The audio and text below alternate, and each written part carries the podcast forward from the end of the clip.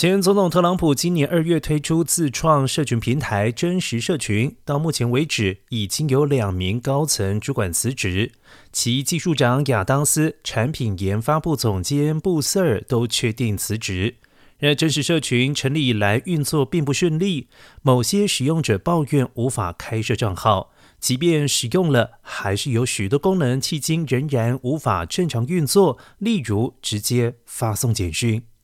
一名消息人士说，亚当斯堪称真实社群所有技术层面的头脑。一旦亚当斯离开之后，所有希望就泡汤了。而截至昨天，真实社群在苹果公司网络商店的社群媒体排行榜上位居第三十五名，共计四万六千六百名使用者给予评分结果为四点二颗星，但下载次数已经大幅缩水百分之九十五。